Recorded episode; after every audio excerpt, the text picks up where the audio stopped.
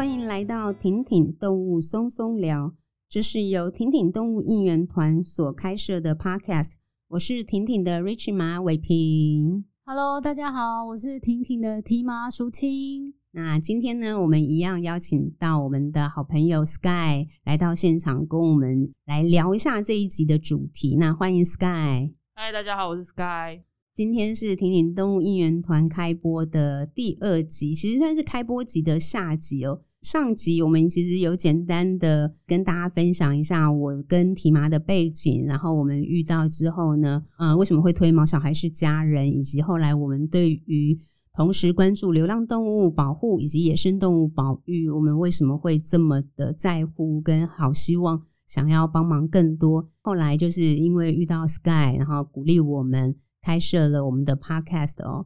今天想要跟大家聊一下的是这么多年下来哦，就是包含其实也是让我真的就是很决心要开这个 podcast，就是借由做 podcast，把很多东西你在实体活动里面跟大众做的分享，一方面是记录化，一方面确实也是我们在实体活动的时候，我们常常都是一对一、一对二，有一点可惜的确实是。如果我们也可以一对十、一对五十，或许它的传播效率会更好。那这个部分其实确实它就是 Podcast 很吸引我的地方。那但是它更关键的是说，我为什么我有什么东西是想要透过不只是一对二，而是可以达到一对十、一对五十。其实说实在的，起源于我相信提麻就知道，就是 Rich 妈我进来这两年，其实有。一些蛮大的焦虑，就是因为当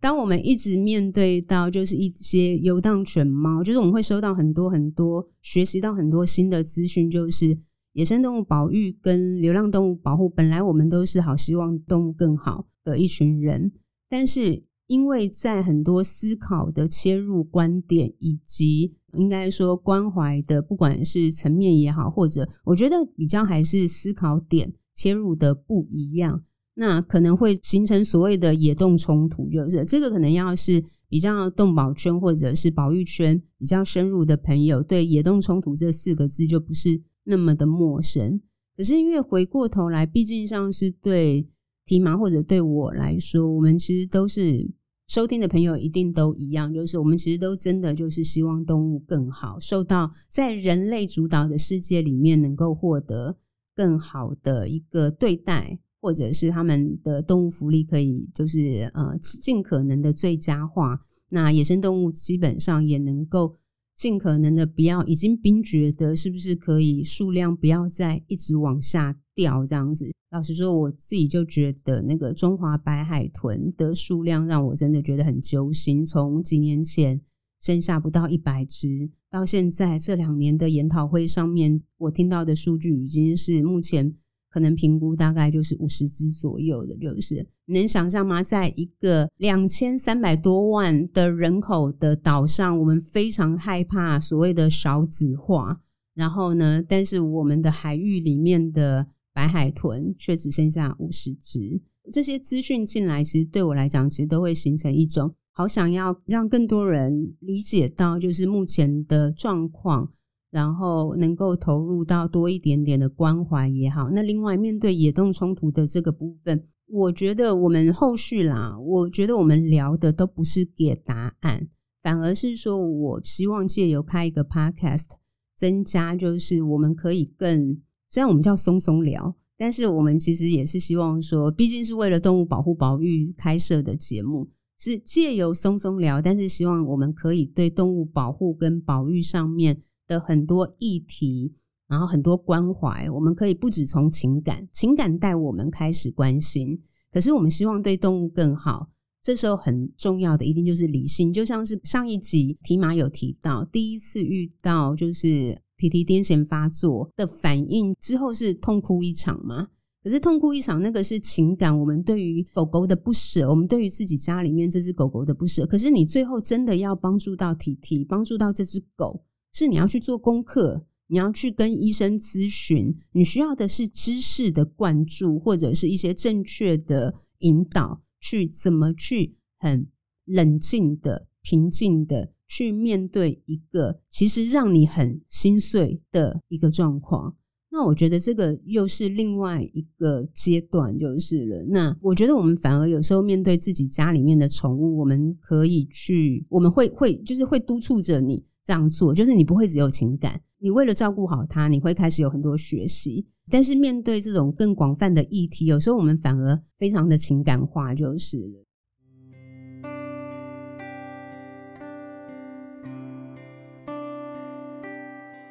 那今天我先丢出。就是三个小问题，我们今天没有要深深挖，因为每一个议题后面呢、就是我们都还会再邀请到，就是更懂得这个议题，或者在这个议题上面有更多理解跟琢磨的朋友，然后来跟我们深聊。但是为什么要让大家知道说，其实动物保护议题啊，到底什么叫做情感跟理智的冲突？我可以丢几个案例，我们今天聊聊。然后，也许大家就可以理解到说，为什么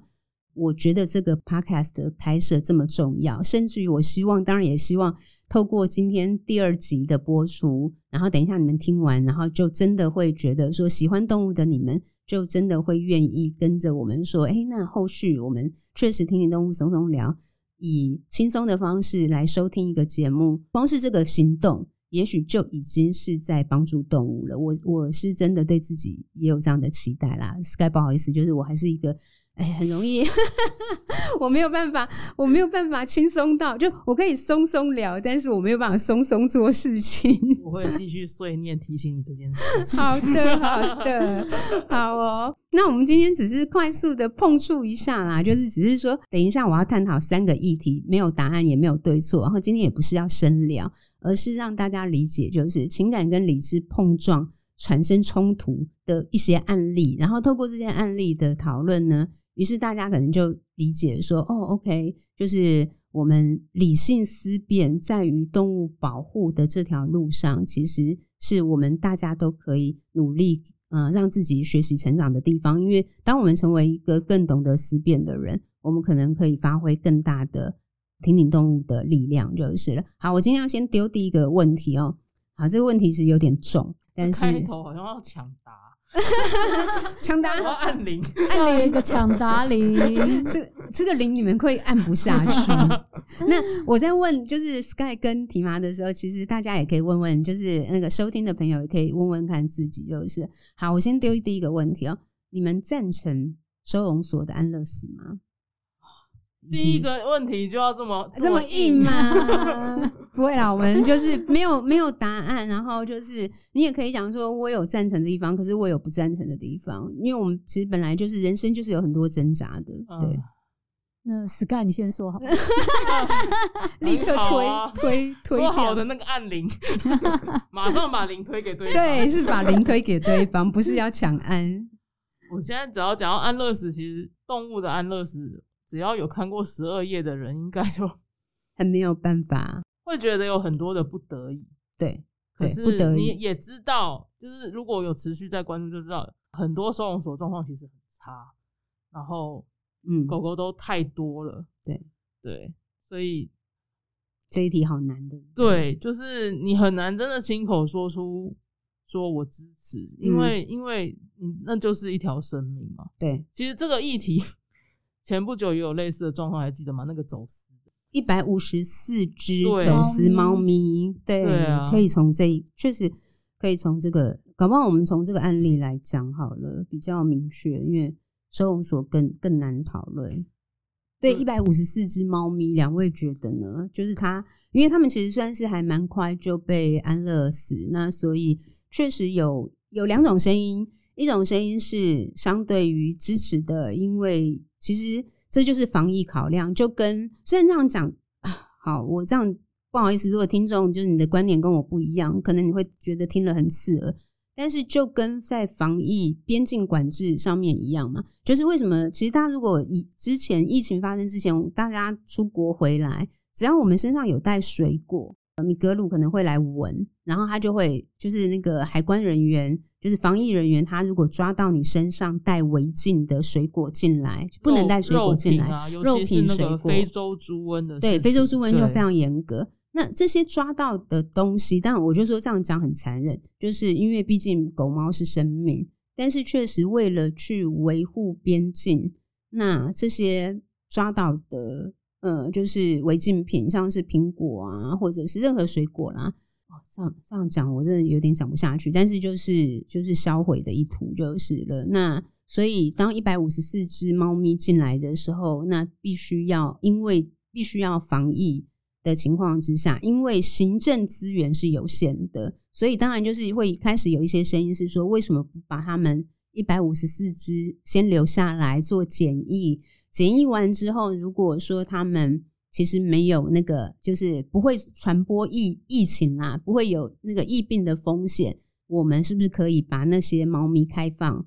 送养？我完全理解大家的想法，但是哦，你知道这这样子的意见啊，可以。用留言打一小段就留完了。可是大家，我们必须要平心而论的是，你回来，如果你去思考，你是要执行的那个人，就是一百五十四只，你要去做检疫，它需要多少的人，需要多少的资源，多少的空间。然后另外就是，如果他接下来要送养，它也是人力资源等等的问题。最关键的还有就是。这一百五十四只猫咪的，就是你要怎么样百分之百确保它身上没有任何的疫病去传染到我们目前就是我们自己岛上其他的动物，它需要的时间可能也不是大家觉得一个礼拜、两个礼拜的检疫时间，它可能是一年、两年、三年，因为有一些猫咪身上的疫病是没有办法这么快去显露出来的，所以变成种种的从行政资源考量。到疫情管理的考量之下，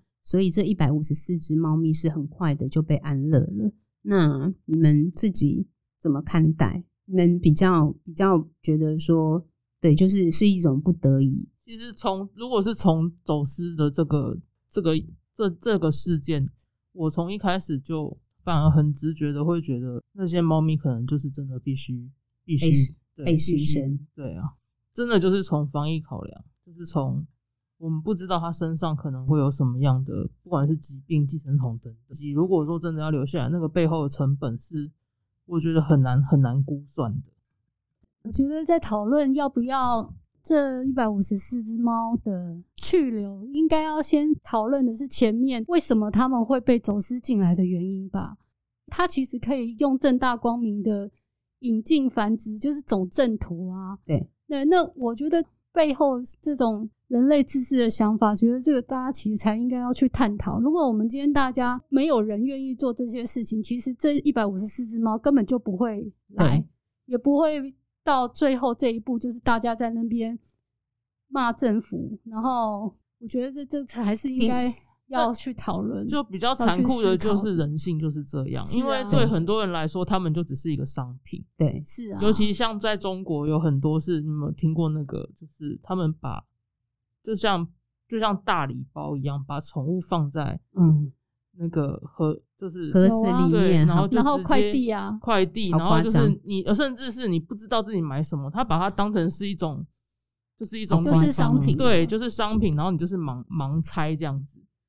对，我觉得就是就是会有这样子的人，所以这永远，我觉得这可能永远都是防不胜防。确实，所以所以我觉得回过头来，就是就执行层面、行政执行面来讲，就是为了去严格管制所谓的疫情，就是防堵那个风险，我们是承担不起的。因为一旦有任何一个病毒，我们自己其实现在都知道嘛，我们光是经历 COVID-19，我们就知道，其实防疫它是一个，你像现在那个。嗯，欧洲他们就是算是比较相对英国啦，至少英国它算是佛系防疫。最近我又看啊英国的实际人口数大概是六千多万，台湾的大概三倍不到。英国的死亡人数是十四万多，诶，我们台湾目前因为疫情的死亡人数是八百五十人。台湾确实在疫情的控管上面是相对严格嘛，跟世界各国来讲，那这个就是大家大众当然也很愿意配合，因为。台湾人可能比较怕死，就是所以严格控管绝对是一个必须啦。那所以回到那个一百五十四只猫咪的身上来讲，就是等于政府真的遇到的话，相关管理单位就不得不这样做。但是我们要减少这样的事件、悲伤的事件一再发生，就要回到提玛刚才讲的，就是也在这边，就是跟大家一样，再次分享呼吁一下。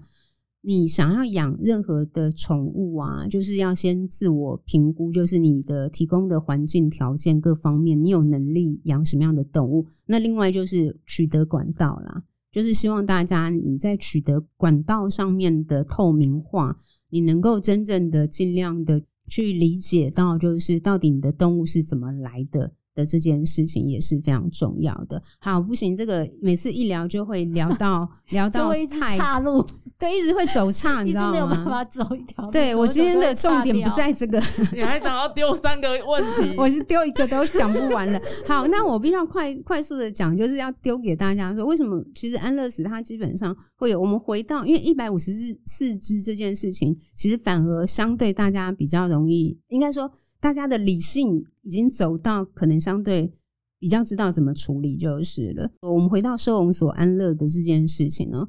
我可以跟大家分享一下我之前啊去内湖收容所还有后里动物之家的两个小小的故事，大家就知道说，其实这件事情思考起来是可以有更，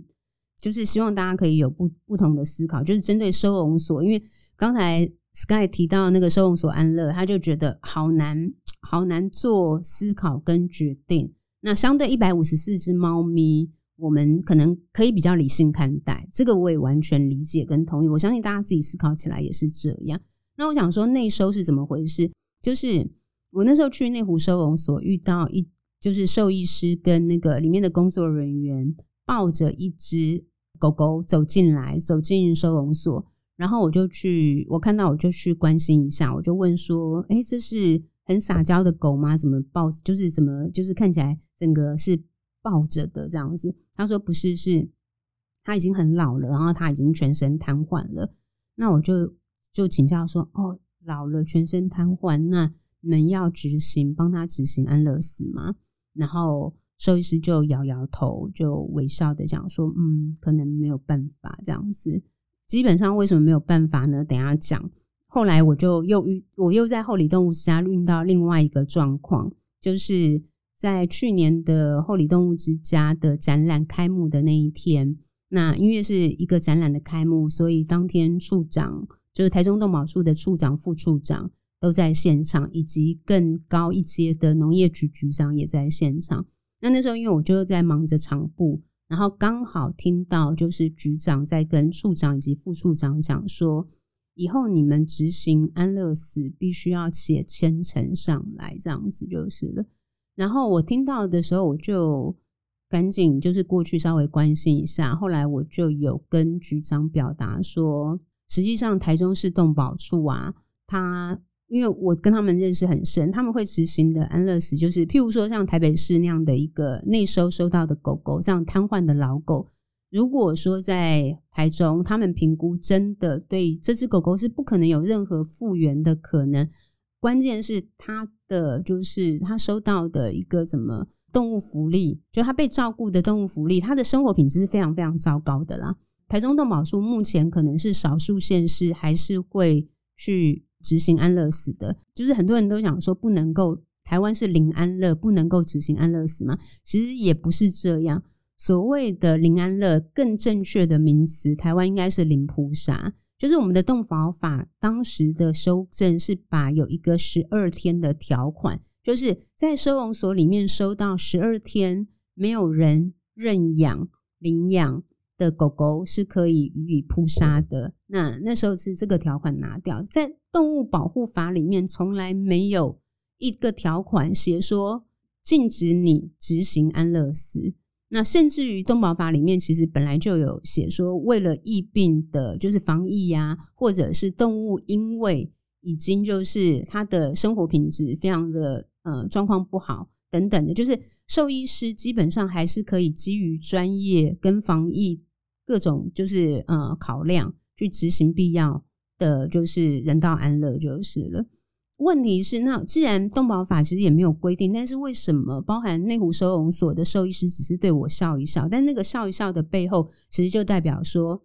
我们知道，但是我们不能做这样子，是为什么呢？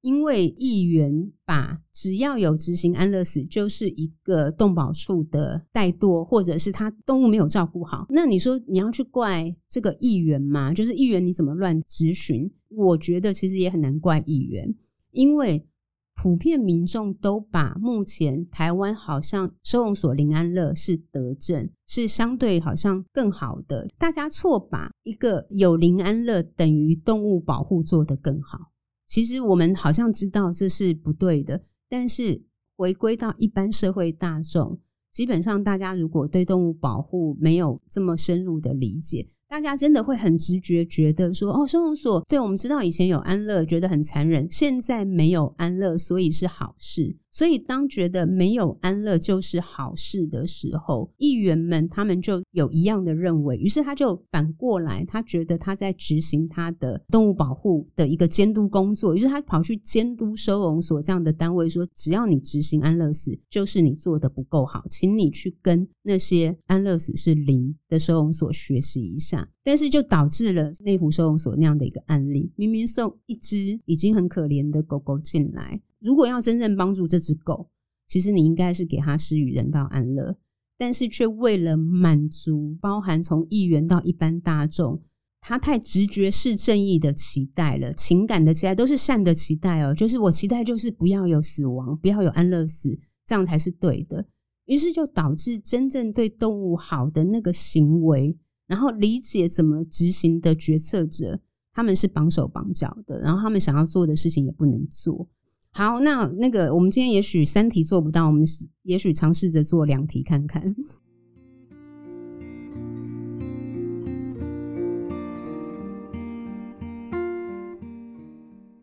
我先丢第二个，第二个题目，可能你们会比较。陌生一点，所以反正就是呃，Sky 跟那个提马，就是也许对鲸豚的部分比较陌生，但是我觉得一样可以从民众的观感，就是你们觉得搁浅的海豚，就是那个海豚上了岸之后，因为他们是海里面的动物，可是都时不时都有搁浅嘛。你们想要问一下，你们就是很直觉的回答就好了。你们觉得搁浅的海豚要不要救？如果是。还没有在做动物保护这这一块的话，会觉得要救，嗯。可是现在因为这么多年的话，会觉得就是物竞天择 哦，物竞天择。OK，对，好。那 Sky 呢？我就是真的传统的一般大众，完全不理不了解，不了解，所以救或不救根本没有没有意识，就是、就是、没有。对我来说，就是。就是能救就救，对，我就会完全从情感面出发，我会觉得说，如果是我们今天可以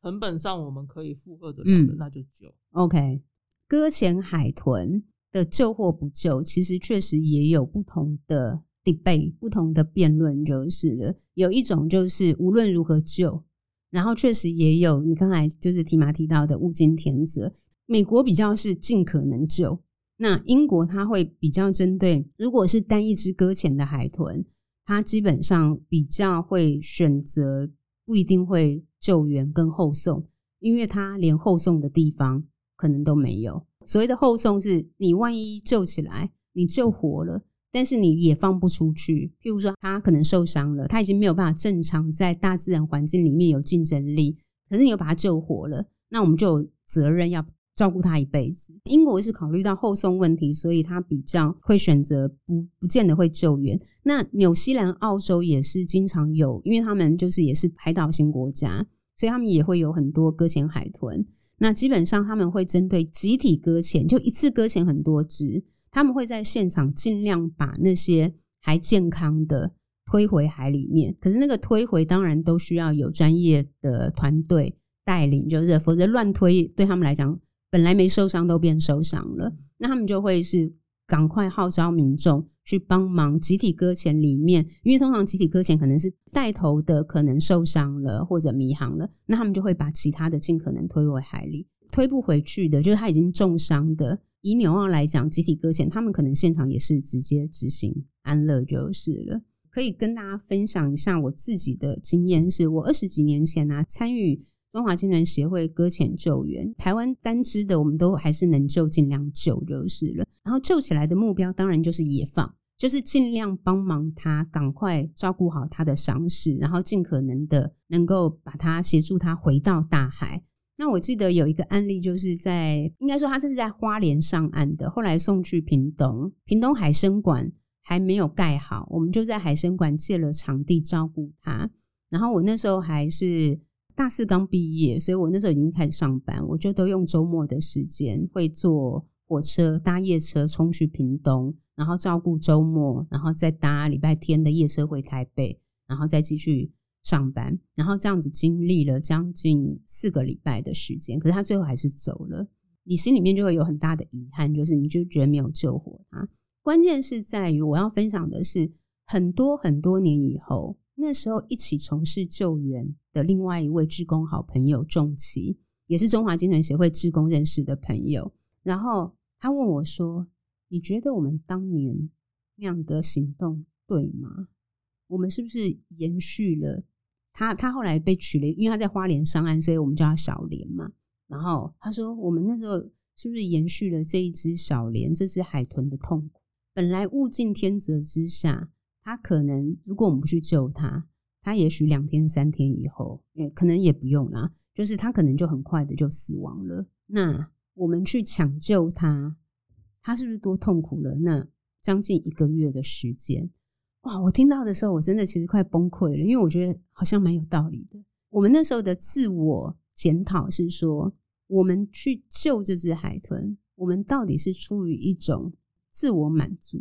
就是我们是爱动物的人，然后我们也爱野生动物，然后我们好想帮助他们。那我们到底透过这样的志工救援参与？我们当然一定是出于对动物的善意、跟喜爱、跟想要帮忙，但是会不会最后我们其实只是在成就、满足我的善意被满足了？问题是，动物这二十多天，它为了满足我们的那个善意，它是不是多受了呢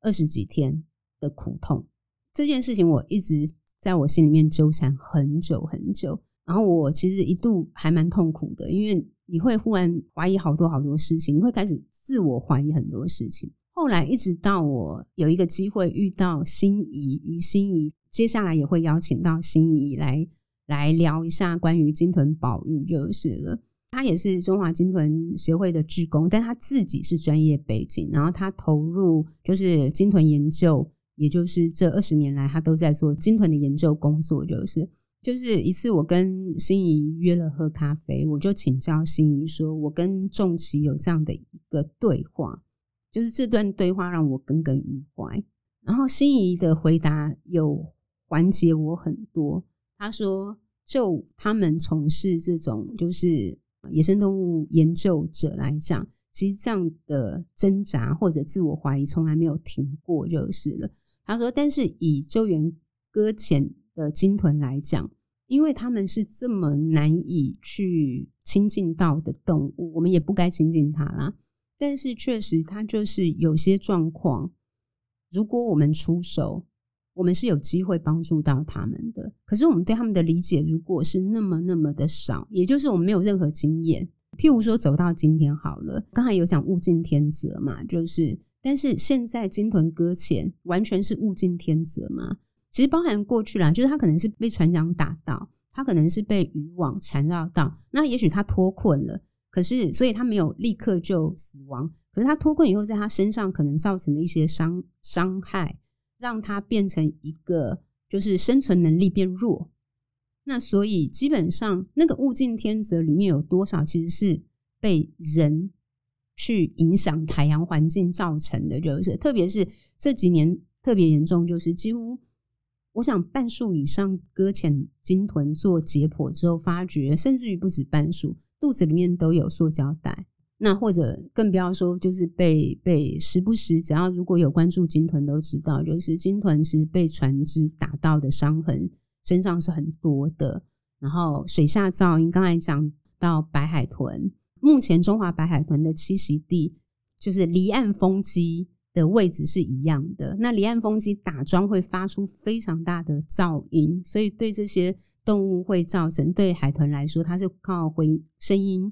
很依赖声音的一种动物，所以对它们的影响很大。也就是海洋环境里面应该说，这些搁浅海豚有多少真正的物竞天择，还是那个物竞天择其实都是被人去破坏了环境之后，他们影响了他们的生存能力。就是在搁浅海豚的救援过程当中，每一只海豚被救上来之后，就是以他们来讲，他们会觉得很感谢每一只搁浅海豚上岸之后，如果我们真的没有救活它。那就是要抱着很虔诚的感谢的心，就是谢谢他陪我们走一段，让我们人类可以对他们的生理才有机会做更多的理解。那像是台湾有一位那个杨伟成教授，目前在台大任职，他是我当初的志工的朋友，但他是兽医背景，所以他就一路做了二十几年。那目前他手上二十几年下来累积的经验跟 data。其实也可能促使他，就是这几年其实确实有好几个案例是救援也放成功。一两个月前吧，其实才有一只尾虎鲸，就是一只海豚，海豚科的尾虎鲸，虽然它叫鲸啊，但它是海豚科。这个以后有机会再再聊好了，是那种太太生态学的。那总之呢，确实就有成功的救援起来。所以心仪后来的那一段话，真的才让我好过很多，否则。我跟仲琪的那一段对话，我真的纠结了好多年，变成心里面的一个伤口的感觉。就是你想到说啊，天哪，我我那时候的会不会，就是我那时候是不是做了一个很愚昧的行动？然后我我虽然爱这个动物，可是我选择的行动是造成了那个动物更多的痛苦。我觉得我们在做动物保护跟保育的这个路上，持续可能要自我检视的，就是说。我相信我们一定都希望我们对动物的那个爱与关怀，是真的帮助到动物，而不是自我满足的感的追求。可是如果知识跟资讯量不够，可能就会就像我说的，到目前为止，我相信全台湾人，我们去做街头实测，可能很多人真的还是觉得收容所没有安乐是一件很棒的事情，是台湾动物保护的一大里程碑。殊不知。兽医师抱着一只完全没有生活品质可言的动物进来，那对这对这只动物痛苦，对那只老老了瘫痪的狗是痛苦的延长不说，我们也要知道说，收容所的资源从人力到空间都不够。那我们不但让这只动物延长痛苦的同时，其实我们也让下一只可以进来这个空间，这些照顾这只老瘫狗。的人力，基本上他本来可能可以去救下一只，有机会进所，然后改变他的行为，进入家庭的那个资源就变少了嘛？对，所以就有好多，就是我这几年因为做动物保护，其实经历了好多呃事情，有好多思考。那一定程度，因为毕竟我跟提玛我们都不是专业生态背景，或者是甚至于提玛还比较懂狗。我基本上，我连狗，我可能都只是照顾我家的狗为我最大的责任跟满足，我也没有能力再去告诉别的饲主说你你可以怎么样去纠正狗的行为，你可以怎么做，我的能力真的很有限。但是我们这样的背景，我想说，那我们能够为动物在做什么？也许就是试着把我们自己对自己的检讨，或者是一些想法，然后以及我们跟到很多很棒的前辈。我们都把他邀来，然后一起聊，一起讨论。那当我相信啦，整个台湾，我们越来越多关心动物、支持动保的人，我们不只用情感关心，我们开始有更多理性的思辨的过程。我相信应该会是一件好事，就是了。所以就是刚才讲到搁浅海豚，又回到那个就是收容所安乐的部分。然后提玛，不好意思，就是提玛是不是对收容所安乐？还有一些就是心思跟想法，要也可以跟我们再分享一下。就快速的说一下，就是一个一开始其实是支持安乐这件事情的人，可是我觉得安乐要看条件，嗯，对。然后我觉得在一开始大家为什么一直反对安乐死这件事情，是因为几十年前的收容所它有太多的一些我们看不到的问题，对。因为包括当时捕捉流浪狗都是由清洁队去捕捉，他也不是一个专业人士去捕捉。对，包括到后来执行安乐这件事情，以前是因为有十二页条款嘛，所以才会变成今天不管是健康不健康，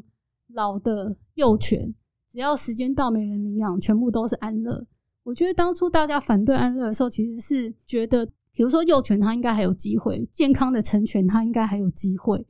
所以其实是不舍那一些健康的个体，应该这么说好了。那我觉得如果安乐它有一个，它也要有一个措施，就像基于现在，如果它是瘫痪的，或者是它就已经快要死掉了，那就要执行一个人道的安乐，这样子的状况下，我是我是绝对是支持的。嗯相信大家应该也其实也知道，其实国外对于只要会攻击的犬种，一律都是安乐嘛。我觉得如果这一只狗它已经没有办法在这个环境拥有好的动物福利的话，嗯、我觉得他应该是必须要走上这一条路才对。对，我觉得刚刚提玛讲到，就是提玛每次都是直接点到最核心的，就是其实安不安乐这些不应该是我们纠结的地方。真正应该要去做出决策的部分是说，我们到底在人类自己有限能力，然后但是合理理性评估之下，我们有没有办法让这个动物获得一个好的对待，符合动物福利的一个照顾跟对待，就是这个才可能才是评估的要点，就是了。后续我们可能也针对刚才有讲到，就是比较。攻击性强的犬只，我们到底要怎么看待？我想后续我们应该会邀请，就是可能不管是兽医师或者是动物行为的的老师，我们在可能针对一些品种，就是动物品种跟它的行为，以及跟它社会化适应问题，然后以及所以我们最后到底，因为犬猫是人择动物嘛，如果说有一些品种，它的出生势必就变成一个。很辛苦的事情，他要一辈子戴嘴套，他一辈子可能很难交朋友，因为别的饲主看到就会害怕，别的狗狗害，嗯，应该说别的狗狗不怕，饲主也会怕的，赶快拉走等等的。那有些动物如果出生，它基本上就是很可怜的，它连社会化不是它不愿意，也不是什么饲主能力，是。基本上，它的基因里面就让它是处于一个难以社会化。那到底我们应该要怎么看待？我觉得未来这个也是一个值值得思辨的议题。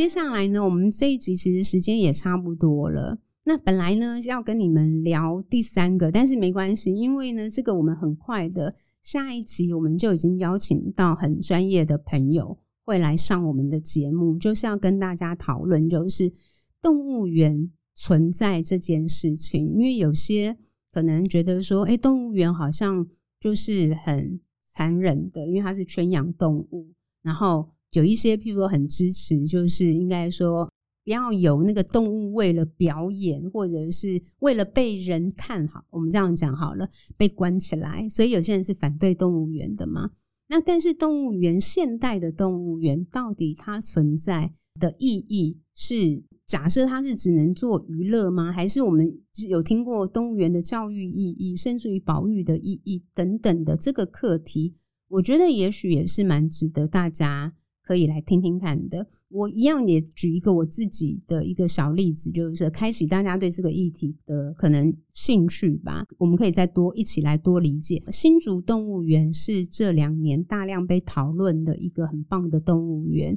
因为它改建之后，那我觉得它很棒的是，它有宣布说它不再引进去购买任何新的野生动物，那它就是就现有的动物去。满足它的动物福利，里面的动物也不可能再野放，所以他们选择就是把现在的动物照顾好。我觉得这个是很棒的。但是把现在的动物照顾好这件事情呢，我有一次看了，就是接下来我们会邀请到一个粉专叫“走进动物园”的创办人蔡盈昌，他在英国念动物学管理学。然后应该是在去年回到台湾，所以我已经邀请他，就是接下来来上我们的节目聊。姨妈，你记不记得我们在二零一六年，我们曾经在那个台中的国资图举办一个展览，就是白熊计划成 Wildlife 的一个摄影展览。然后那时候就是我们在讨论布展的时候，那一方面是为了去那个展览现场，它的展面不够多，我们要去创造新的展面。的时候，我们那时候就讨论，最后决定用铁网嘛，说用铁架搭铁网，对，然后就是形塑一个笼子的概念。然后，因为我们就觉得，就是好像笼子就是一种囚禁。那我们喜欢动物、关心动物的人就很不希望剥夺野生动物的自由，所以我们就会觉得铁笼是一个要打破的一个意象。所以，我们除了就是借由架了那个，就是用铁网跟铁架的概念去增加那个展览用的那个面之外，我们现场还 create，因为看展都要现在一定要设拍照拍照嘛，互动，我们还 create 了两个笼子。让大家走进去，然后可以，然后就是拍照，然后我还让他们拿手拿牌，类似就是不能，就是不要剥夺动物的一些权利啊等等的。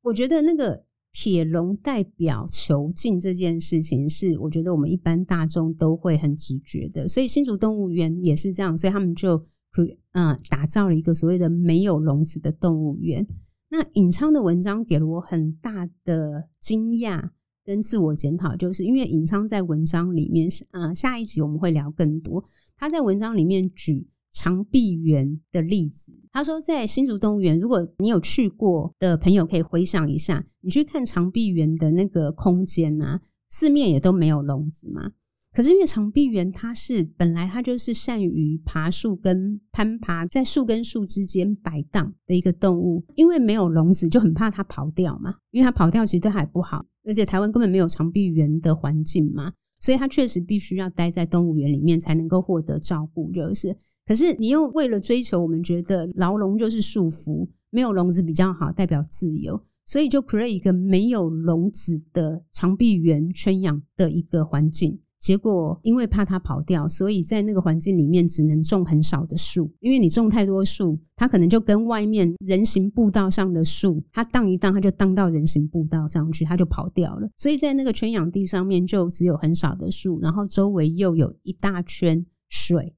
然后我也是看了尹昌的文章才知道，因为长臂猿很怕水。所谓的没有笼子的动物园，是我们人类没有看到铁网、铁架、铁笼，可是为了让动物不跑走，所以其实只是去 create 了一个我们眼睛看不到的、更不符合动物福利的牢笼。所以它没有树可以摆荡，然后它还周围被围绕着它很害怕的水。如果说一样的环境、一样的大小，你盖起很大很大很巨大的笼子，你把它盖盖大、盖好、盖满，然后里面因为有笼子了，你就种满树，种满很高的树，然后长臂猿它就可以在上面摆荡。相对来讲，才符合圈养动物的动物福利。